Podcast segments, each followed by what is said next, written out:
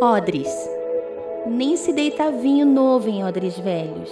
Aliás, rompem-se os odres e entorna-se o vinho, e os odres estragam-se.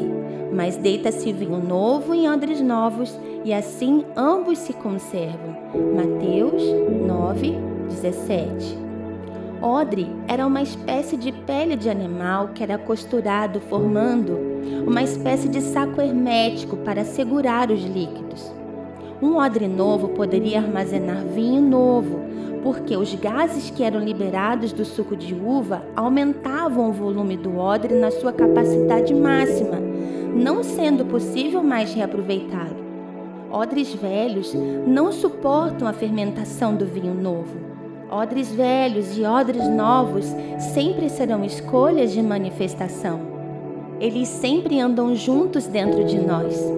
A Rosh Hashanah, por exemplo, é o ciclo de um novo ano em Jerusalém. Um ciclo de algo novo, de manifestações novas, de empoderamento novo, de novas expectativas tanto velho quanto novo são opções de estilos de vida.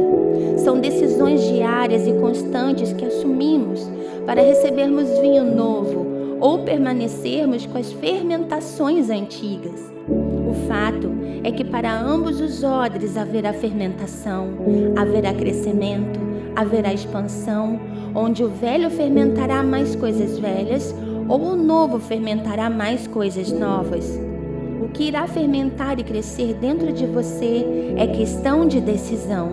Fermentação nova requer odre novo. Então, esvazie-se da fermentação velha para que o Espírito Santo venha expandir suas limitações e possa te levar a um novo nível de preservação e constância. Os odres estão dentro de você.